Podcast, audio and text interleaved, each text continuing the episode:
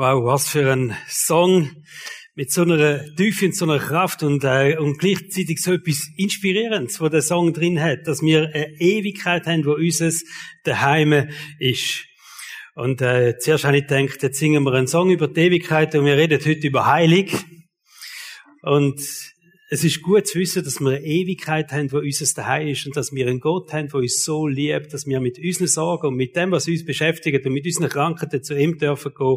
Und so Heiligen, das sind immer auch ein, ein Vorgeschmack auf die Ewigkeit, wo es eben immer kein Leid mehr, wo es nichts mehr gibt, äh, dass Gott Menschen heilt, Menschen dürfen gesund werden, so als Vorgeschmack auf die Ewigkeit.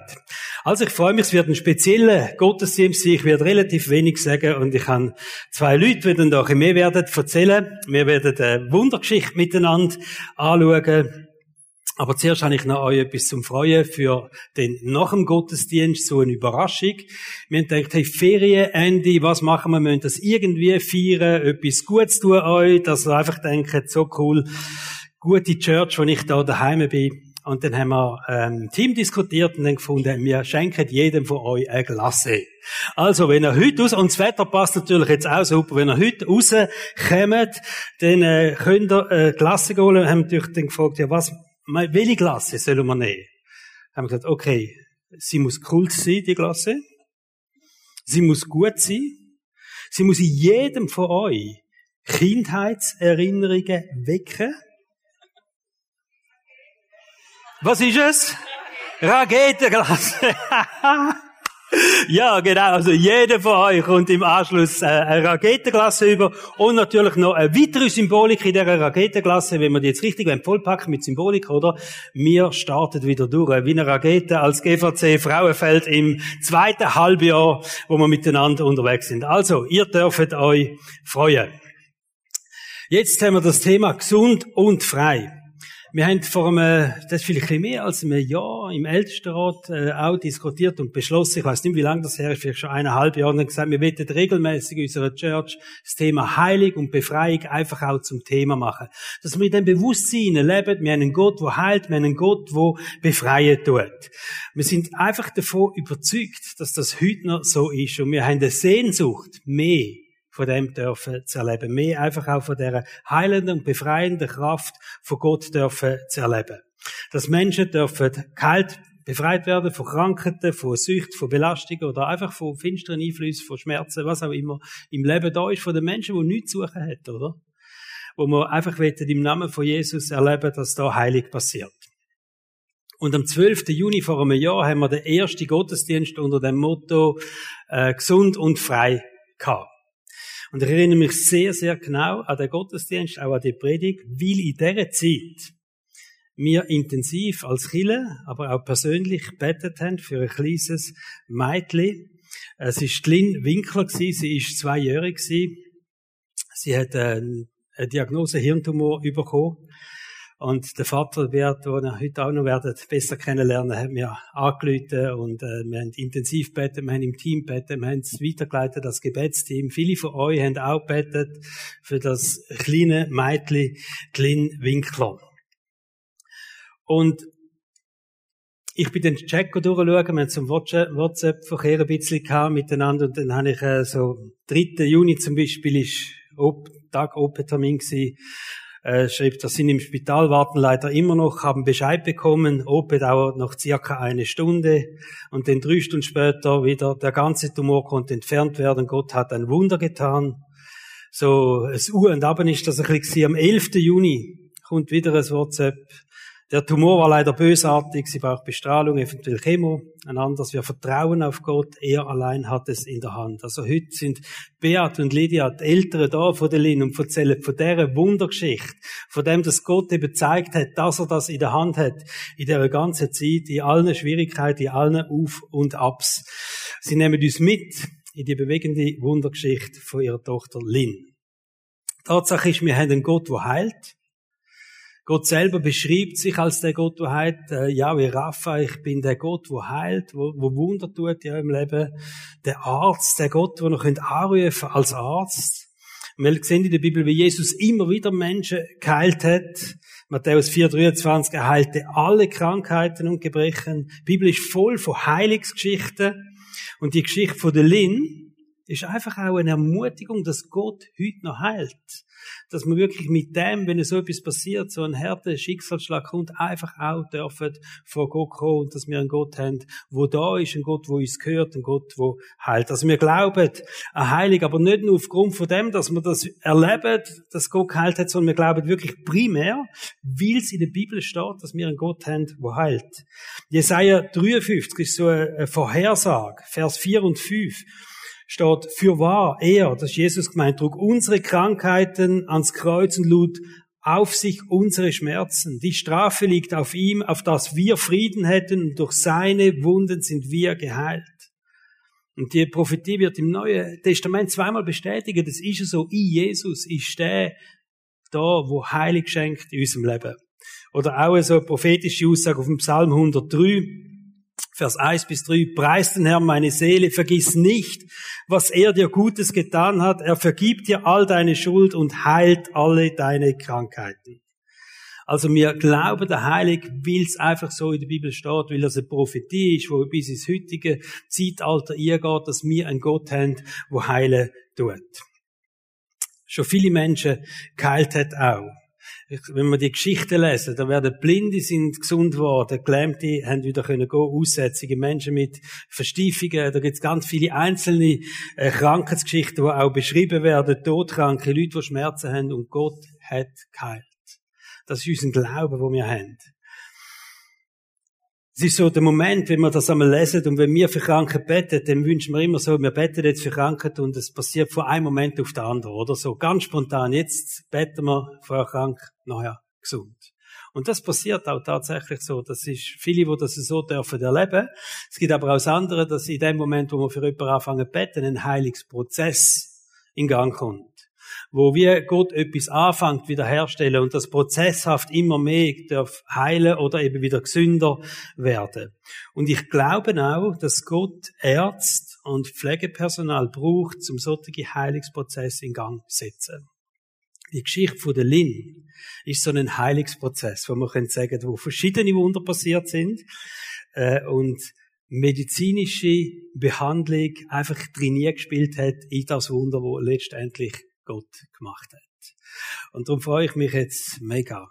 Beat, Lydia, Eltern, gebt ihnen einen Applaus, kommt da zu mir auf die Bühne. Danke euch viel, viel mal.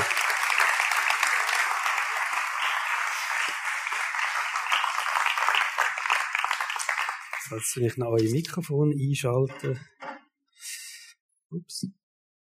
So. Ihr dürft anhöckeln, ja.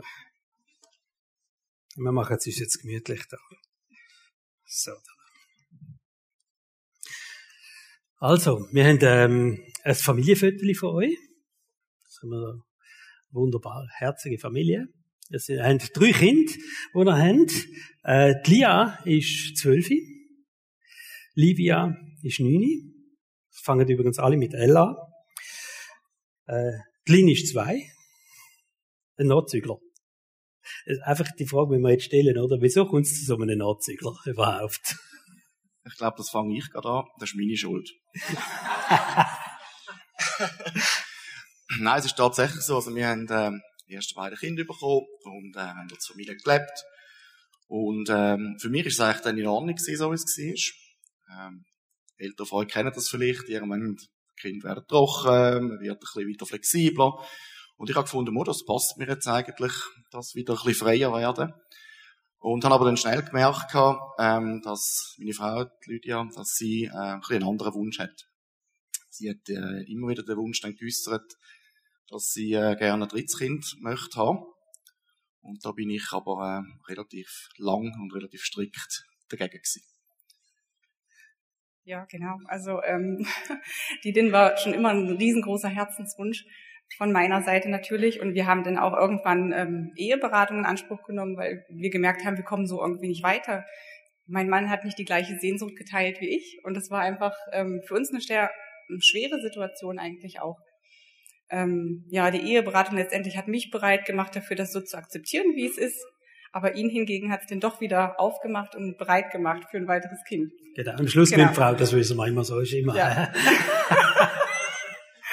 Ja, und jetzt im Nachhinein, ähm, wenn, man sich, wenn ich so zurückdenke, äh, wenn ich die Eheberatungen so ein bisschen, ähm, ja, mir in Erinnerung rufe, ich weiss gar nicht, wie viele Termine das wir hatten. Vier, drei, vier. Ich weiß es gar nicht. Und ich habe mich eigentlich immer auf der sicheren Seite gefühlt.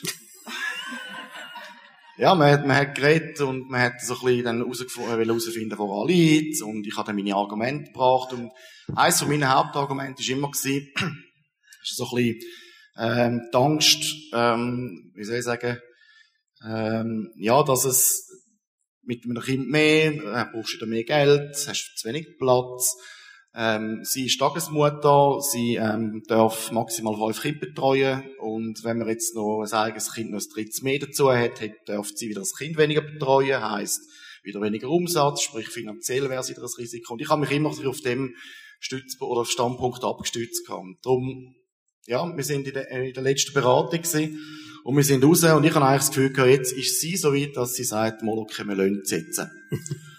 und ja, wir sind heim ich bin verduschen, ich weiß nicht mehr, irgendetwas gemacht und auf das Mal, ich weiß, also ich habe so im, im Nachhinein nicht mehr genau erklärt, ich bin zu einer runter und habe gesagt, Kind ist okay. ja, und wie gesagt, im Nachhinein, wenn wir uns jetzt die Geschichte nachher dann anhören, ich hat Gott einfach dort auch schon äh, gewirkt gehabt. Also, ich habe das Gefühl gehabt, äh, er hat mich bereit gemacht für etwas, wo ich verschlossen gewesen bin.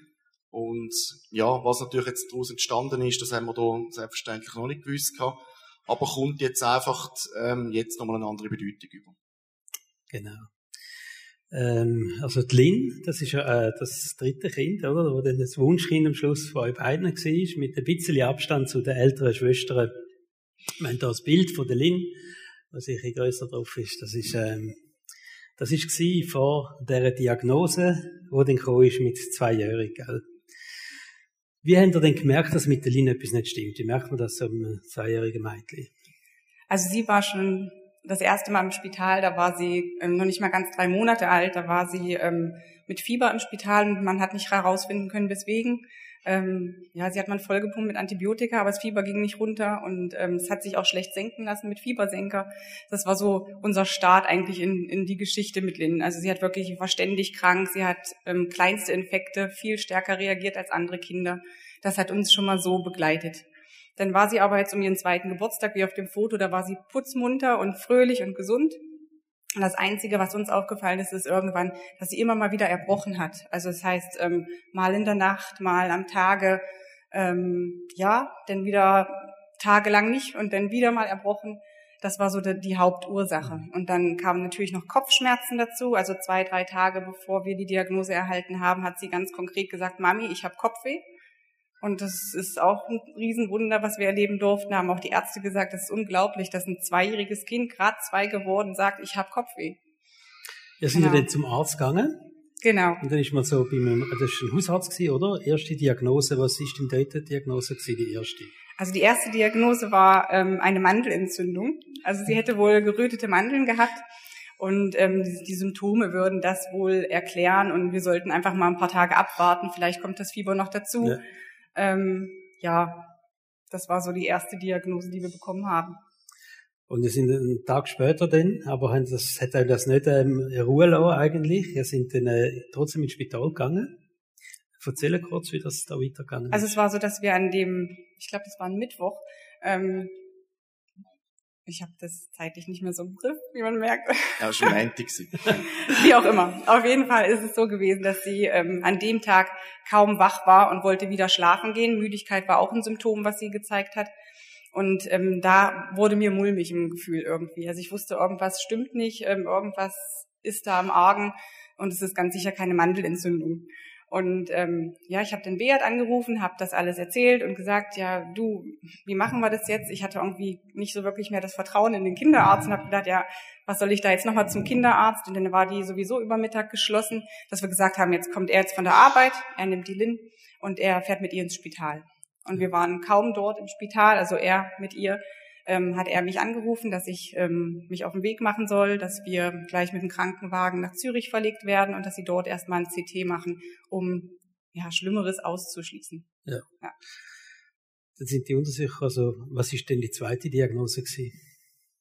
Ja, also wir sind dann äh, Lin ist mit dem Krankenauto auf Zürich gebracht worden. Ich bin hinten reingefahren. Und, ähm, Spital Zürich, Innerspital Zürich, völlig überfüllt. Also, wir sind dort angekommen. Die einen Kinder sind im Gang raus behandelt worden. Also, wir haben gesehen, wie ein Bub, der einen gebrochenen Arm hat, auf dem Gang gipset worden ist. Also, völlig überfüllt. Und die haben, wir haben dann aber schnell gemerkt, oh, die Lin behandelt es jetzt aber trotzdem relativ, ähm, ja, zügig und da kommen gerade Leute. Normalerweise haben wir so ein bisschen die Erfahrung, ins Spital gehst, wartest zuerst mal. Dann ist äh, bereits dann schon ein Arzt gekommen, hat äh, einen Ultraschall gemacht vom, vom Auge, um äh, zu schauen, wie der Augendruck ist. Und hat uns dann dort schon gesagt, ja, der, der Augendruck, der sei erhöht. Und wir haben natürlich dann gefragt, ja, was bedeutet denn das jetzt? Und ähm, ja, kommst nicht so richtige Antwort über, ja, wir müssen zuerst schauen und, und, und. Wir müssen sicher eine Bildgebung machen, äh, MRI oder CT. Und dann hat es geheißen, das können wir erst morgen machen. Das ist alles überfüllt. Dann ist es wieder wieder gegangen, da ist plötzlich ein Oberarzt reingekommen, ja nein, wir machen das jetzt gleich jetzt sofort. Und dann fangst du langsam so ein bisschen an überlegen, ähm, ja, ist es jetzt gleich nicht mehr so, wie es normalerweise sollte sein. Gleich mehr als eine Mandelentzündung. Ja. Ja, und dann haben sie sie dann mitgenommen. Äh, wir haben dann ein CT müssen machen, weil es einfach nicht möglich war vom, von der Auslastung her. Und ähm, wir dürfen mitgehen. Sie haben sie dann so ein bisschen leicht, ähm, so ein bisschen ruhig gestellt gehabt. Und ähm, das CT war fertig gewesen, wir sind rausgekommen, wir sind dann wieder verleiht worden ins Behandlungszimmer und haben dann gewartet. Und auch relativ zügig ist dann jemand schon mal reingekommen, auch gefragt, was ist denn und so. Und äh, gesagt, ja, sie können es nicht sagen. Ähm, aber äh, ja, es sagt etwas, sagt etwas nicht gut. Und dann ist ähm, ja, dann fangst du daran Gedanken machen. Also eigentlich, ja, man hat so ein bisschen geahnt, in welche Richtung dass es könnte gehen. Weil, ja, auf der ganzen Untersuchung, sie gemacht haben, ja, hat man sich können sich vorstellen. Ja, und spätestens dort, wo dann die Türen aufgegangen ist und drei Ärzte reingekommen sind, habe ich eigentlich schon gewusst, ja, jetzt ist definitiv keine Mandelentzündung mehr da. Diagnose war? Hirntumor. Hirntumor. Und zwar in einem sehr fortgeschrittenen Stadium. Mhm. Sehr ein grosser Hirntumor, wo sofort muss gehandelt werden. Und ich weiss noch das Wort vom einen Arzt, der gesagt hat, ihre Tochter ist todkrank. Mhm. Wenn wir jetzt nicht machen, stirbt sie den nächsten Tag. Jetzt so ganz persönliche Frage. Was hat das mit euch gemacht, wenn so eine Diagnose kommt, euch so an den Kopf geworfen wird? Ja, das ist natürlich erstmal hart. Ne? Also ich kann mich noch daran erinnern, dass Beat einfach zu Boden gefallen ist und einfach geweint und gejammert hat.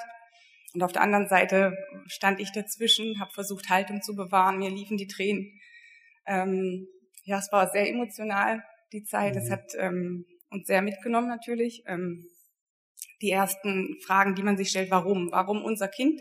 Warum mhm. wir? Ähm, woran liegt es, dass, dass, dass wir das jetzt durchmachen müssen, unsere Tochter?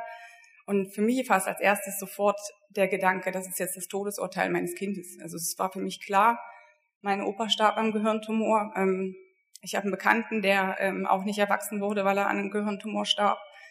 Ich habe eine gute Freundin, ähm, dessen Bekannte hat eine Tochter, die so alt war wie Lynn, äh, wie, wie Livia. Und ähm, ich habe ihren Blog immer verfolgt, ähm, weil, wie gesagt, unsere Töchter gleich alt waren. Und das Mädchen ist nicht älter als vier Jahre geworden, ähm, weil sie auch an einem Gehirntumor gestorben ist. Und für mich war klar, ich kenne niemanden, der, der Krebs überwunden hat oder so. Ähm, meine Cousine starb vor drei Jahren an Leukämie. Und ähm, für mich war klar, dass das, das, kann, das kann unsere Tochter nicht überleben. Und ich habe es Gott nicht zugetraut, dass er uns da irgendwie durchhilft und dass wir das irgendwie überwältigen könnten. Es ist eine totale Ohnmacht, die du mhm. hier gehst. Du gehst ähm, wie in, eine, in einen Käfig rein. Es ist für mich so wie eine Blase gewesen. Mhm. Also du bist irgendwie, du bist zwar da, aber du bist gleich nicht dumm.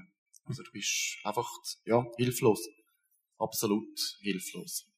Du bist ja Polizist und eigentlich vieles, viele Geschichten gewöhnt und so, aber das ist nochmal ganz etwas anderes gewesen. Ja, also ich bin jetzt 15 Jahre Polizist und ich habe wirklich schon viele Sachen erlebt äh, viele schlimme Sachen auch erlebt. Bin drum auch vielleicht vom Beruf her auch eher so der Typ, der so ein bisschen Sicherheit sucht, ähm, versucht, die Situation im Griff zu behalten. Das ist eigentlich mein Job. Mhm. Und dann wirklich zu merken, dass das absolut nicht mehr möglich ist, das ist, ähm, ja, das ist sehr, sehr schwer gewesen. Das ist die grösste Herausforderung am Anfang auch. Das ist auch so ein bisschen, ähm, der Lebensstil also von mir so gewesen bis dahin. Möglichst versuchen, alles im Griff zu haben, möglichst die Steuer selber in der Hand zu haben. Äh, wir, sind Christ, wir wissen, äh, ja, theoretisch alles, aber ja, trotzdem habe ich persönlich immer noch versucht, die Steuer selber noch zu heben. Und Gott zwar schon, ja, mit Betten und mit einbeziehen, aber im Nachhinein, wenn ich es überlegen, ist es immer so gewesen, wenn ich, wenn es um die Entscheidung gegangen ist, selber, bin ich immer der der gesagt hat, ja, nein, ich bin der Fahrer. Ich, ich mache. Und das ist dann wirklich ein Punkt gewesen, wo ich habe merken, das geht nicht mehr. Ja, und äh, das, wo wir mal darüber geredet haben, gesagt, dass nachher dann so passiert ist, dass so ja, die Achterbahn des Lebens gewesen, emotional mit ähm, Erzählen von dieser Achterbahn. Also ist dann Behandlung, Operationen und so, oder? Ja, das ist halt ein ständiges Auf und Ab. Ne? Also, dann hat sie die erste Operation überstanden, sie wird wir wach. Haben, wir haben das Bild äh, von der ersten Operation. Ja, genau. Ähm, ähm, das ist halt wirklich, sie wird wach, sie fängt wieder an zu essen, sie strahlt wieder, sie lacht wieder, sie singt ein Lied und so. Und es sind so Sachen, wo du denkst, jetzt, ah, jetzt sind wir wieder angekommen irgendwie und dann weißt du, es kommt jetzt aber wieder noch eine schwerere Operation, die soll mindestens sechs Stunden dauern und ähm, ja, das ist ein ständiges Auf und Ab und ständige, ja, plötzlich Freude, plötzlich wieder Angst und Sorge. Ähm, was hat man gemacht? Eine erste Operation, was ist das gewesen, genau? Also ähm, wir haben dann erfahren, dass das Erbrechen und das Kopf ist ausgelöst worden, weil der Hirntumor hat äh, den Spinalkanal verstopft, dass äh, die Hirnflüssigkeit nicht mehr können kalkulieren, äh, äh, zirkulieren. Mhm. Und das hat eigentlich dann nachher das Erbrechen ausgelöst und äh, Hirndruck ausgelöst. Und die erste Operation ist das Ziel gewesen, den Hirndruck möglichst schnell zu entlasten. Darum ist die OP ist dann gerade am anderen Morgen als erstes angesagt gewesen. Und das ist die erste Operation gewesen, wo man ihre Drainage eingesetzt hat, das Schläuchli, wo die überflüssige äh, Hirnflüssigkeiten können abfließen, dass der Hirndruck können abschwellen. Dann ist, was ist das fünf Tage später die zweite Operation? Ja, drei, drei zwei, drei Tage. Ja. Okay. Ähm, wir haben auch ein Bild von der zweiten Operation.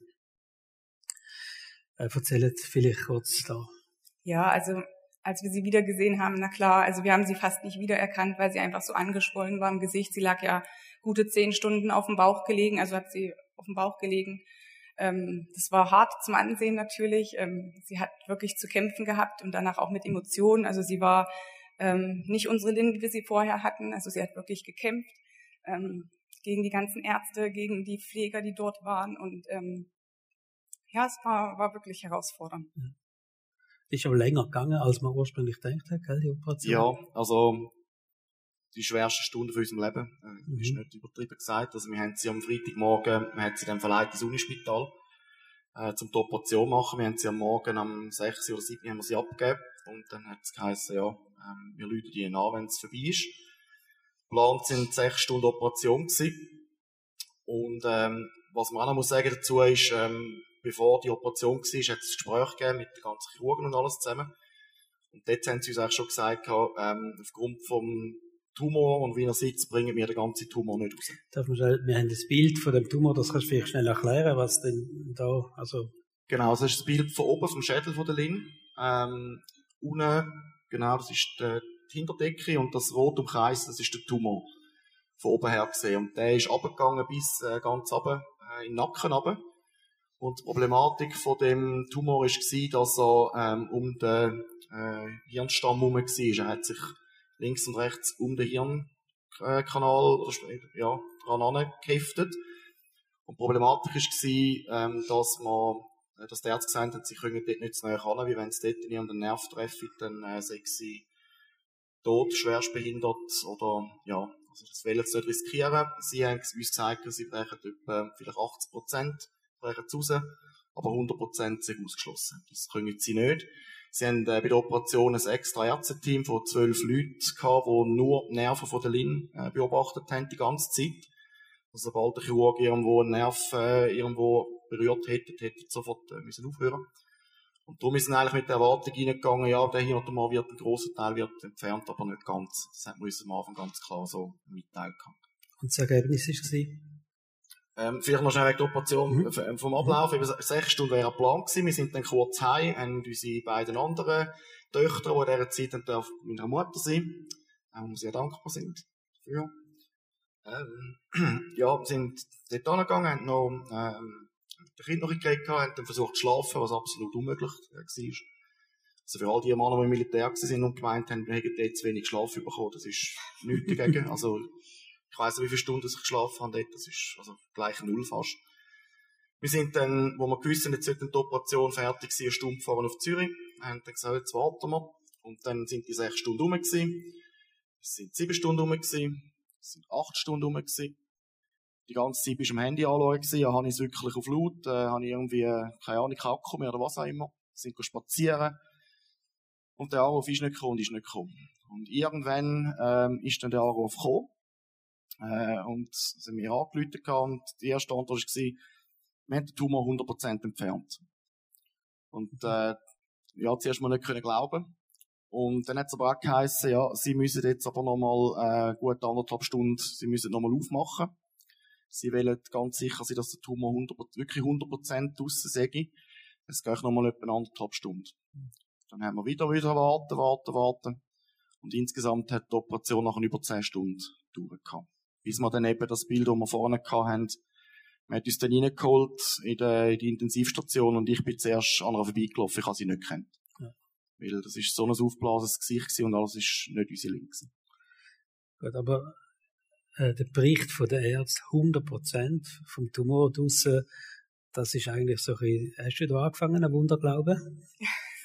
also in dem Moment, als ich das am Telefon gehört habe, habe ich gedacht, die hat sich ganz sicher versprochen, das stimmt nicht. Ich habe es zwar Beat gesagt, was sie mir erzählt hat am Telefon, aber ich wusste in dem Moment, das stimmt nicht, das kann gar nicht sein.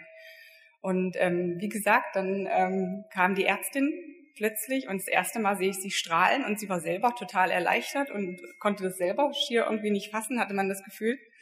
Und ja, in dem Mund habe ich natürlich gedacht, das ist ja Gott, ist ja echt Wahnsinn. Er hat viel mehr gemacht, als ich es mir hätte erträumen können eigentlich. Wir wollten einfach, dass es so gut wie möglich klein bleibt, dass wenigstens, ja, weiß ich, 90 Prozent rauskam, aber nein, es kam 100 Prozent raus. Und das ist, ist so ein Riesengeschenk gewesen, so ein Riesensegen. Und da habe ich in dem Moment gar nicht an Gott gezweifelt mehr, ja. Super. Wenn man von der Achterbahn redet, ist es, dass es hoch war von der Achterbahn. Das war definitiv das Hoch. Aber es ist ja. relativ schnell dann wieder bergab gegangen. Man hätte müssen herausfinden, ist der Tumor gutartig oder bösartig? Und das Ergebnis war, ja, er ist natürlich bösartig gewesen. Wir wussten dann, unser Kind hat Krebs. Mhm. Und ähm, ja, das war auch wieder eine riesige Talfahrt. Ähm, aber wir wussten halt, ja, wir haben schon mal ein Wunder erlebt und ähm, auch Gott bringt uns jetzt auch dadurch das Tal wieder hindurch. Ja. ja. Dann ist ja ein riesen Behandlungsmarathon losgegangen. Ähm, könnte ich etwas erzählen? Wir haben auch ein, äh, ein Bild mitgebracht. Das nächste gern. Da hat es eine Auflistung drauf und nebenzu sehen wir sie, wie sie da in einer Narkose liegt. Und äh, da steht aber ähm, 33 Narkose. Erzähl mal etwas, das ist schon Wahnsinn. Oder? Ja, genau. Also die Bestrahlung hat 33 ähm, Termine ausgemacht. Also sie wurde 33 Mal bestrahlt. Das waren immer 33 Narkosen in dem Sinne natürlich. Also es war immer ungefähr eine Stunde lang äh, in Narkose. Ähm, ja, wir hatten natürlich einen riesen Weg zurückzulegen. Wir wohnen in Guntershausen bei Adorf und mussten immer nach Villingen fahren jeden Tag, ähm, ja, fünf Tage die Woche. Ähm, das war eine sehr intensive Zeit. Ähm, ich war echt dankbar, dass meine Eltern zu dem Zeitpunkt dann auch zu Besuch waren. Die haben uns wirklich unterstützt, ähm, haben auf die Kinder aufgepasst, dass wir wirklich die Möglichkeit hatten, dann mit Lynn immer auf die Reise zu gehen und immer mit ihr zur Bestrahlung zu fahren. Genau, ja. Also 33 Bestrahlungen, 33 Vollnarkose, 5610 Kilometer, ja. 73 Stunden im Auto. Wahnsinn. Ne? Dort war der Sommer schön. Gewesen. Das war letztes Jahr. ja, gewesen. Das war mitten im Sommer. Gewesen. Also ja. wir sind am Morgen abgefahren, am 7. sind am Nachmittag um 3 heimgekommen. Das ist mit allem zusammen. Ja. ja. Ihr habt ein Kettchen mitgenommen, gell? Das hat eine Bedeutung. Das haben wir auch auf dem nächsten Viertel, dass ihr das ein bisschen grösser seht. Genau, das ist ähm, eine Kette. Das machen sie dort ähm, in der Bestrahlung. Die Symbolik ist die, dass unten steht der Name und jede Perle, die da drauf zu sehen ist, ist ähm, das Blaue sind alles äh, Bestrahlungstermine. Und immer wenn sie irgendwie äh, nüchtern müssen sein, ähm, Blutentnahmen und so weiter, so hat sich dann die Kette äh, immer mehr gefüllt gehabt. Und das ist äh, eben angefangen hat man da unten, die ist bis da oben gewachsen und das ist, soll so ein bisschen eine Erinnerung sein äh, an die Geschichte von der, von der Lin. Und ja, wo wir dort sind in Villingen, das ist ähm, Kinderabteilung, dort werden nur Hirntumor von Kind bestrahlt. Mhm. Und äh, die Bestrahlungstermine, die sind in den sieben Wochen, wo wir da sind, immer voll gewesen. Also es hat so eine Heizung dort gehabt, wo die Ketteln gegangen sind, vor all diesen Kindern, dass wir die nicht immer müssen hier und her nehmen Und da hast du zum Teil Ketteln gewesen, die sind doppelt und dreifach so lang gewesen wie die von der Linie. Und ja, auch das, also du kommst, das habe ich vorhin gesagt, du kommst in eine ganz andere Welt hinein, die du vorhin einfach nicht kennt hast. Du mhm. wirst mit Begriff, ähm, du, du, ein Onkolog. Alle, die, die nicht Grey's Anatomy schauen, wissen nicht, was ein Onkolog ist. Ich was ist ein Onkolog? Was macht der? Ja, und, äh, eben, du kommst, du kommst in eine ganz andere Welt hinein. Du hast Kontakt mit Eltern. Ich weiss nicht, dass ein eineinhalbjähriger Mädchen, die auch einen Hirntumor hat, vorne dran, wo eine Chemo hat, ähm, nicht angeschlagen hat, nachher müssen Bestrahlung letzte Hoffnung. Und am letzten Tag, also wir haben dann auch dort äh, für sie auch Betten gehabt, bei uns die also nicht vor Ort, wir haben einfach wir beten dafür alle Kinder, die dort sind. Und ich weiss, den letzten Tag Bestrahlung, wo wir heim sind, habe ich die Mutter noch gesehen und habe sie gesehen strahlen und gesagt, ja und? Der Tumor geht zurück, der Tumor geht zurück. Mhm. Und ja, das sind einfach so Momente, wo mega äh, eingefahren ja. sind. Ja. Mhm. Trotzdem bei der äh, Bestrahlung, wo bei euch ja eigentlich gut gegangen ist, ist auch noch eine Hiobsbotschaft dazugekommen. Genau, also gleich am ersten Tag hat man uns gleich offenbart, dass Lynn taub werden wird auf einem Ohr. Ähm, ja, aufgrund der Bestrahlung, weil das Gewebe vom Gehör einfach sich nicht ähm, regenerieren kann, wie anderes Gewebe ja. zum Beispiel. Gehirnbestrahlung ist sowieso sehr heikel, es hat sehr viele Nebenwirkungen, wurden uns angekündigt. Ähm, ja, aber wie gesagt, ähm, bis anhin, bis heute hat sie ähm, keinen Hörverlust oder irgendeine Veränderung auf dem Gehör. Wir hatten jetzt gerade vor zwei, drei Wochen das letzte MRT und sie haben auch wieder einen Hörtest gemacht. Und ähm, es ist alles sauber, ihr geht's gut und ähm, sie kann wirklich hören wie ein Fuchs. Super. Also Gott hat Wunder gemacht, mehrere Wunder. Erzähl mal, was ist so in all dem Innen so das, was du sagst, das sind so Wunder, die da passiert sind? Ja, wie gesagt, also dass der Hirntumor komplett entfernt werden konnte, war das erste Wunder. Ähm, weiteres Wunder war, wie gesagt, das mit dem Gehör, dass es jetzt bis anhin immer noch alles gut sein darf. Ähm, ein weiteres Wunder, die Lynn hat nach den Operationen einfach sehr aggressiv reagiert auf andere Menschen. Ähm, es durfte keiner ins Zimmer kommen. Sie hatte Panik vor Ärzten, vor Pflegern. Die Pflege zum Teil musste ich übernehmen, weil ähm, die Pfleger gar nicht an sie rankamen. Und ähm, sie hat wirklich eine Riesenfurcht gehabt. Sie hatte mit Panikattacken ähm, noch lange zu tun. Und naja, es ist nicht alles abgeschlossen bis heute. Also sie hat hin und wieder einfach mit Ängsten zu kämpfen, mit ja. Panikattacken. Ähm, aber überwiegend, ähm, ja, zum Beispiel auch bei der Bestrahlung, wir wussten nicht, wie wird es werden. Also ich, 33 Mal müssen wir da anmarschieren mit unserem Kind, was Panik hat vor Ärzten und vor, vor Spital und allem. Und sie kam dorthin, sie war fröhlich, sie hat gelacht, sie hat sich sogar gefreut auf die Bestrahlung irgendwann. ähm, Kein Problem, dafür schnell. Ja. Also ich weiss, einmal sind wir gepostet am äh, Samstag und wir sind ausgestiegen und die Lina hat gemerkt, dass wir nicht in die Bestrahlung gehen und sie hat angefangen zu brüllen. Also, das ist wirklich, sie, sie will dort hin. Und für sie ist immer, sie will spielen. Sie ist so schön eingerichtet gesagt. Ja, und dann haben wir gesagt, nein, heute darfst du jetzt nicht bestrahlen. wir gehen erst am Montag wieder. Also, genau. Ja, das sind halt viele kleine Wunder, die, also kleine, die für uns riesengroß waren. Ja. Ja, also von, vom, wie gesagt, äh, wir waren nochmal impfen beim Kinderarzt und sie hat das ganze, die ganze Praxis zusammengeschrien dort. Und ein paar Tage später geht die Bestrahlung los und sie ist fröhlich und glücklich und zufrieden. Ähm, das sind so viele, so viele Wunder, die passiert sind. Das ist also unglaublich, ja. Jetzt, ähm, also was hat, was bedeutet denn das jetzt also für die Schwestern? Also die Lia, die Livia, wir haben da so ein Bild noch, wo sie sind ja mal, wo bei einem Besuch ist das aufgenommen worden. Ja. Was im Spital sind das Psychli machen. Was hat das mit der Schwester gemacht die ganze Zeit? Also Lia und Livia sind sehr unterschiedlich, so wie sie es aufgenommen haben. Lia ist eher so die, die ruhigere, die emotionalere, ähm, die auch mal geweint hat oder so. Und Livia ist eher so die taffe, die, ähm, ja, die uns einfach Mut geschenkt hat. Ich weiß noch, wie wir Lia und Livia zu uns genommen haben und gesagt, hey, hört zu, das, der Tumor ist bösartig. Also wir haben immer mit offenen Karten gespielt. Mhm. Wir haben ihnen nichts verheimlicht. Sie haben das alles mittragen müssen in gewisser Weise. Ähm, und ich weiß noch, wie Livia dann zu mir kam und sagt, Mami, ich habe dich, glaube ich, noch gar nicht in den Arm genommen. Ich drück dich jetzt mal. Und äh, das ist unsere Livia. Ne? Und sie hat sich so richtig zur Missionarin auch gemausert. Sie hat ja das ähm, auch mit den Tageskindern, wo sie immer wieder sagt, hey, glaubt ihr etwa nicht an Gott? Das ist ja unglaublich. ihr kennt Lynn und könnt nicht an Gott glauben. Ja, es ist wirklich unglaublich, was, was die beiden auch mitgetragen haben und wie sie mhm. sich dadurch entwickelt haben. Sie sind beide also wirklich enorm gewachsen. Ähm, wir haben in dieser Zeit uns vielleicht ein Foto von der äh, Lynn haben, wie sie heute drei strahlen. Ähm, aber wir haben ja in dieser Zeit auch unser Umfeld erlebt. Freunde, Familie, auch Church, so. Ja, also der erste, ähm, wo wir heimgekommen sind, ähm, ist gerade der Schulabschluss gewesen, das weiss ich noch. Und ähm, ja, dann hast du mal gemerkt, so irgendwie, du bist so wie ein Aussässiger behandelt worden. Die Leute haben Abstand genommen. Ähm, mein, einer von meinen besten Kollegen war auch dort gewesen, und er ist ähm, schnell vorbei, ahoi, und wieder weiter. Du hast gemerkt, die Leute haben Berührungsängste gehabt. Und ähm, so ist es mir auch im Geschäft dann so gegangen. Also ich habe in dieser Zeit, wo mir die ganze Bestrahlung war, habe ich im Geschäft 100% frei bekommen.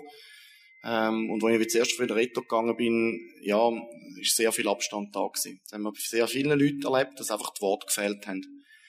Ähm, und ein Erlebnis, das mir bis heute noch bleibt, ist, ähm, irgendwann ist mein Chef gekommen, hat die Tür zugemacht, das ist etwa zwei Wochen, nachdem ich wieder am Arbeiten war. Und dann äh, habe ich gedacht, oh, jetzt kommt noch etwas. Dann sagt er, du, wie habt ihr das so gut überstanden? Ich habe immer das Gefühl wenn ich dich gesehen habe, ich bin immer regelmäßig ins Geschäft, um ein bisschen abdecken, dass äh, ihr sind immer so gefasst gewesen und äh, man hat euch nie irgendwie, also klar, man hat gemerkt, es ist nicht gut. Ähm, wie ist das gegangen? Und ich habe dann gefunden, okay, wie sagst du jetzt das? Und ich habe gerade ausgesagt, ähm, ja, ich bin Christ. Und Gott hat uns geholfen. Und dann, ja, ja. Ja, wir haben ja aber auch viele Leute gehabt, die bettet haben. Genau. Ja. Ähm, Sehr viel. Also ja. eben GVC natürlich. Ähm, ich bin da am Sonntag auch da gewesen. Es ist da schon bettet worden, GVC. Ganz viele Leute, die wir gar nicht gewusst haben oder da gedacht haben, dass die äh, an Gott glauben. Wir haben die jenste Nachricht bekommen, wir beten für euch. Meine Tante hat mir geschrieben, hey, ich habe seit 40 Jahren nicht mehr bettet, aber jetzt bin ich jeden Tag dran. Ähm, ihre Eltern sind gerade in Amerika gewesen in dieser Zeit. Äh, dort auch eine riesige Gemeinde, Baptistengemeinde. Dort haben sie für uns Betten mhm. gehabt. Also wir haben wirklich gespürt gehabt, wie von, von außen her überall für, für uns und für die Klimt bettet worden ist. Genau. Vielleicht schnell eine Frage an dich. Wie ist das dir gegangen? Einfach emotional oder mit dem Glauben? Was hat das in dir bewegt, die, die Zeit? Also es war natürlich eine Achterbahnfahrt, auch emotional im Glauben gesehen natürlich. Ganz am Anfang habe ich einfach Gott angeklagt, muss ich ganz ehrlich sagen. Also ich habe gedacht, warum wir, warum, wieso, weshalb? Ähm, warum lässt Gott sowas zu? Das haben wir in dem Moment nicht verstehen können. Und ähm, das war ganz am Anfang so der Punkt. Irgendwann ist diese, diese, dieser Zorn, diese Wut, die entstanden ist, irgendwie umgewandelt in Schuldgefühle, dass ich mir selber Vorwürfe gemacht habe. Ähm, keine Ahnung, ist das meine Schuld? Habe ich vielleicht zu wenig für meine Kinder gebetet oder ähm, keine Ahnung, solche Gedanken kommen dann irgendwann. Ähm, aber irgendwann mussten wir dann wirklich feststellen und sagen, hey, das ist, das ist alles Quatsch. Also auch mein, mein Papa hat immer gesagt, hey, ähm, das, das, das musste einfach so kommen, weil ähm, ja, das, sie ist einfach unser jetziger Lazarus irgendwo. Also mein Papa ist halt sehr, ähm, ja, wie sagt man, sehr, meine Eltern sind sehr gläubig und ähm, haben uns da auch wirklich immer wieder mit Zitaten und mit Geschichten aus der Bibel einfach ähm, auf den Boden zurückgeholt. Und ähm, ja, wie gesagt, er, mein Vater sagt immer, dass Lynn der jetzige Lazarus ist in unserer Gegenwart. Ja. Große Ermutigung auch gewesen, dein Vater ja, total, in dieser Zeit. Total. Gell? Ja. Beat, vielleicht noch, ähm, was hat es, wie ist dir gegangen oder was hat sich bei dir verändert? Bist du der gleich vorher und nachher? Nein. Erzähl. Ja, nein, also angefangen hat es bei mir eigentlich in der Zeit, wo die ganzen Operationen sind zwischen der ersten und der zweiten Operation. Also mir ist es gleich gegangen wie ihr. Irgendwann fangst du an, ich habe geschrauen. Ich weiss nicht, ich habe geschrauen. Warum? Ich habe Gott gesagt, geht's eigentlich noch? Hey, das Kind ist zweijährig. Was, was willst du von ihr? Also wirklich, ja, die Emotionen sind aufgekommen. Mhm. Und dann weiss ich noch den Moment, wo ich gemerkt habe, dass ich einfach so kaputt und so am Boden unten bin. Ich habe mich so auf die Knie. Sie hat mich einfach auf die Knie abgezogen und ich konnte dort wirklich können all das ganze Gott ablegen. Und ich habe gemerkt, wie, wie, wie ich kann können alles loslassen. Und das ist wirklich, das ist, äh, ja, man, man, kann sich das vielleicht nicht vorstellen, aber es ist wirklich wie wenn ein Rucksack mit Stein einfach weggeht. Vom einen Moment auf den anderen ist das einfach das Loslassen. Und ich habe gemerkt, alles, was jetzt kommt, kann ich Gott abgeben. Und zu deiner Frage, wie es wie es jetzt ist, ähm, auch in jetzigen Situationen, wenn ich irgendwo ähm, merke, es stehen irgendwo vielleicht ein Schwierigkeiten an oder Hindernisse, ja, es ist auch jetzt noch so, ich, ich gebe es Gott ab und ich vertraue Gott, dass das, was jetzt einfach gemacht wird, dass er schaut. Ich kann Steuerrad übergeben auf die englische Seite und er fährt jetzt für mich. Ja. Das ist ja auch, mir erzählt, mit vielen Menschen hast du reden über den Glauben oder so. Das ist ja etwas, was neu war in deinem Leben, oder? Ja, also ich habe mir auch gesagt, da, wo, wo wir das Ganze erlebt haben, habe ich für mich einfach gesagt, wenn mich jemand fragt, wie das war, ich sage, wie es war. Oder man könnte ja die Ärzte haben und das hast du auch viel gehört von anderen Superärzten und alles. Ja, sicher, mega. Mhm. Aber ich habe immer gesagt, Gott hat uns, ähm, hat uns da, äh, also wir sind mit Gott da durchgegangen. Mhm. Und ich bin ein paar Mal in Situationen auch im Geschäft, wo mich eben Leute angesprochen haben und es hat für mich extrem viel Mut gekostet ähm, aus dieser Komfortzone rauskommen ähm, und zum sagen, ja, unser Glaube hat uns geholfen. Und eben nochmal zu, dem, zu meinem Chef zurück, in dem Büro, der Tür zugemacht, gesagt, ja, weißt, ich bin Christ, unser Glauben, und er hat gesagt, ich habe es gedacht. ja. Und er ist, ich habe das, habe das auch nicht gewusst, er ist christlich aufgewachsen, hat sich von Gott entfernt gehabt, lange Zeit, und ist jetzt wieder auf dem Weg wieder retour. So schön, ja. Mhm. Wenn auf dem letzten Bild sehen wir eure Kinder, wie sie ein bisschen gegen Führer schauen, die Zukunft. Wie schauen ihre Zukunft als Eltern? Jetzt betreffend Linnau. Ja, also der Prozess, der ist noch nicht abgeschlossen, das Ganze. Also wir gehen aktuell alle drei Monate gehen wir in, eine, äh, in eine Untersuchung. Alle drei Monate Emery und alle drei Monate wieder warten, hoffen, bangen am Anfang sehr schwierig, das erste Mal. Ähm, und wir merken aber jetzt auch, wie das auch ein Prozess ist, dass es jetzt, es wird immer eine Anspannung da bleiben. Aber wir gehen viel ruhiger und gelassener, oder können ruhiger und gelassener mit dem umgehen. Ähm, es wird dann irgendwann gestraft. Ähm, irgendwann wird es alle vier, fünf, sechs Monate sein. Ähm, ja, wir wissen nicht, was die Zukunft bringt. Wir wissen einfach, dass wir ähm, in Gottes Hand sind, dass die Linie Gottes Hand ist. Und äh, mit dieser Zuversicht, mit dem, was wir erlebt haben, ähm, gibt uns das Kraft und Zuversicht, ähm, um dort hinzugehen. Ähm, ja. ja. Das ist wir haben gesagt, das ist nicht, nicht ganz unproblematisch, ein zweijähriges Hirn von einem zweijährigen Kind zu bestrahlen, auch wegen der Entwicklung und allem. Also da sind sicher einfach vieles, wo jetzt im Moment in Gottes Hand liegt, das gehört. Bei Gott, wir werden nachher noch für euch beten, gell? Äh, vielleicht einfach, bevor wir das machen, noch ähm, abschließende Frage so, was ist ja vielleicht jetzt im Interview noch etwas in Sinn gekommen, oder was heißt, hey, ich würde das noch gerne weitergehen, einfach so als abschließende Wort. Also weitergehen ist jetzt schwierig. Ähm, was wir erlebt haben und erfahren haben, ist einfach die Tatsache, dass wir niemals tiefer fallen als in Gottes Hand. Und das hat ähm, uns sehr bewegt und sehr ähm, wachgerüttelt eigentlich. Also egal wie, wie düster das aussieht, wir fallen niemals tiefer als in Gottes Hand und sind komplett geborgen in ihm. Ähm, und er kann Wunder tun. Er, wir wissen nicht, warum er es nicht immer tut. Mhm. Keine Ahnung. Äh, aber wir wissen, wie viele Menschen für die Lynn gebetet haben. Meine Verwandtschaft, ähm, seine Verwandtschaft, so viele Menschen, äh, die Gemeinden von meinen Geschwistern ähm, waren alle mit aktiv am Beten. Und wir sind davon überzeugt, dass, dass die Gebete mitgeholfen haben, dass unser Kind jetzt gesund sein darf und so fröhlich sein darf und singen darf die ganze Zeit. Und es gab so viele Nebenwirkungen, die es hätte haben können und sie ist einfach gesund und fröhlich jetzt. Ja,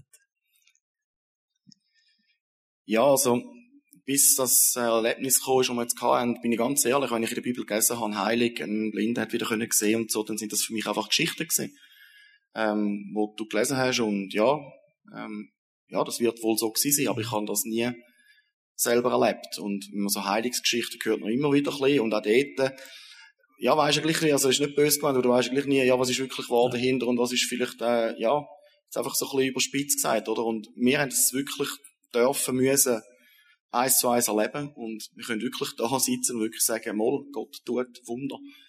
Und was ich möchte weitergeben, ist, egal in welcher Situation dass ihr sind, ähm, gebt Steuer ab.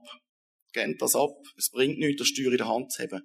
Schlussendlich geht das Leben dort an, wo Gott es will und nicht, wo ihr anwendet. Wir können es äh, dagegen steuern, aber das Steuer abgeben, das ist für mich der springende Punkt, wo mein Leben auch wirklich definitiv verändert hat. Das heißt nicht jede Entscheidung am Morgen, soll ich Müsli nehmen oder, oder Brot, immer abzuklären mit Gott. Das kann man auch falsch verstehen, oder? Aber äh, wirkliche Situationen, wo man merkt, da, ja, da braucht es Gott oder da möchte ich mit Gott Entscheidung treffen. Im Vertrauen und seine Entscheidung akzeptieren. Ich weiss noch, ich bin früher noch der GVC Wintertag im Zelt, du magst dich noch erinnern. Und ich weiss, eine Predigt vom Rudi Altdorf und Rick ist zum Missionieren gegangen in Afrika. Und ich habe eigentlich im Nachhinein jetzt gemerkt, bis heute habe ich immer Schiss gehabt, dass Gott mich auf Afrika will, um missionieren gehen. ja, das ist so in mir rein gewesen, der, der, ja, missionieren oder so. Er hat das sicher nie so gemeint, aber es ist bei mir immer rein gewesen, Gott will mit dir etwas, was du gar nicht mhm. willst. Völliger Quatsch. Also, mir, Gott, das Leben angeben. Und er führt dich nicht dort an, wo du nicht an willst. Aber er führt dich eben in Schritten, wie du vorhin gesagt hast, Step by Step. Schön. Du darfst mal probieren, die Linz holen, ob sie Lust hat, da auch auf die Bühne zu kommen. Und in dieser Zeit äh, die letzte Frage. Du hast äh, gesagt, das Lied hat euch die ganze Zeit begleitet in Jesus' Name. Das ist richtig. Also ähm, ich bin ein Mensch, ich brauche irgendwie Worship-Musik. Und ähm, so, ich habe einfach, ähm, als die Situation mit der Lin war und ich musste irgendwann auch mal das Zimmer im Spital verlassen. Und das waren dann immer so gute 45 Minuten einmal am Tag, wo ich ähm, einfach rausgehen musste. Also es war immer dann Visite und ich musste dann wirklich das Zimmer verlassen. Und ähm, das waren auch die Momente, wo ich dann wirklich rausgegangen bin, entweder telefoniert habe und oder wieder die ganze Zeit einfach Worship-Musik gehört hat, habe. Und auch als ähm, die Lynn dann einfach geschlafen hatte, habe ich einfach Worship-Musik gehört, weil mich das einfach ermutigt hat. Und ich bin über Spotify ähm, irgendwie auf dieses Lied gestoßen, in Jesus' Name. Und das Lied hat mich so berührt und ich habe es gleich weitergeleitet an, an meine Verwandtschaft, an Bert. Und äh, wir haben dieses Lied im Grunde genommen wirklich gebetet und, und Gott hingeworfen. Ähm, es hat uns so viel Kraft gegeben, uns ermutigt. Ähm, ja, und das ist jetzt unsere Lin-Hymne. Immer wenn wir das Lied hören, kommen uns hier die Tränen, weil es uns einfach so mitgenommen hat, ja. Ja. Äh, wir werden miteinander noch das Lied aussingen. Wir werden jetzt ab heute, haben wir das im Repertoire von unserer Church in den Song. Ähm, sie haben uns auch geschickt und wir sind in der, ich weiss noch, wir am Tisch geguckt sind und einfach dann mit Tränen das Lied gelesen haben, auch mit dem Background von der Lin. Hoi Lin. ja. Haben wir beten sehr für eine Helen, kommst du ein bisschen gut rein?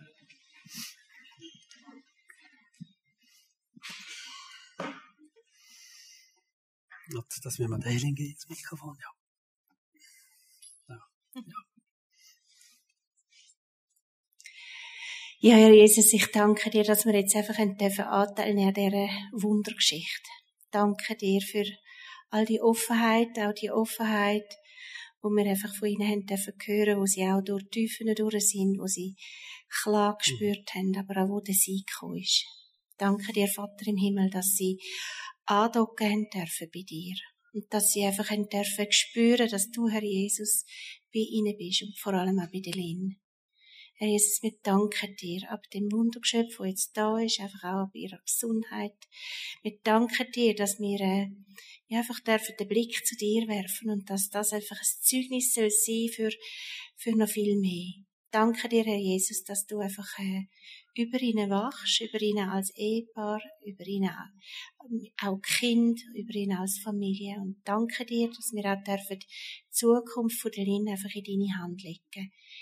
Du siehst auch die Untersuchungen, die sind. Wir danken dir, dass du nie eine Geschichte einfach anfängst, anfängst schreiben. Du schreibst sie auch immer Ende. Und so danken wir dir, dass wir einfach das Ende von dieser Geschichte dürfen einfach in deine Hand zurücklegen und dürfen wissen, Vater im Himmel, dass du der bist, wo den Überblick und über alles einfach, ja, den, den Überblick hat. Danke vielmals. Und so würden wir einfach euch segnen als mhm. ganze Familie im Namen Jesu. Amen. Amen.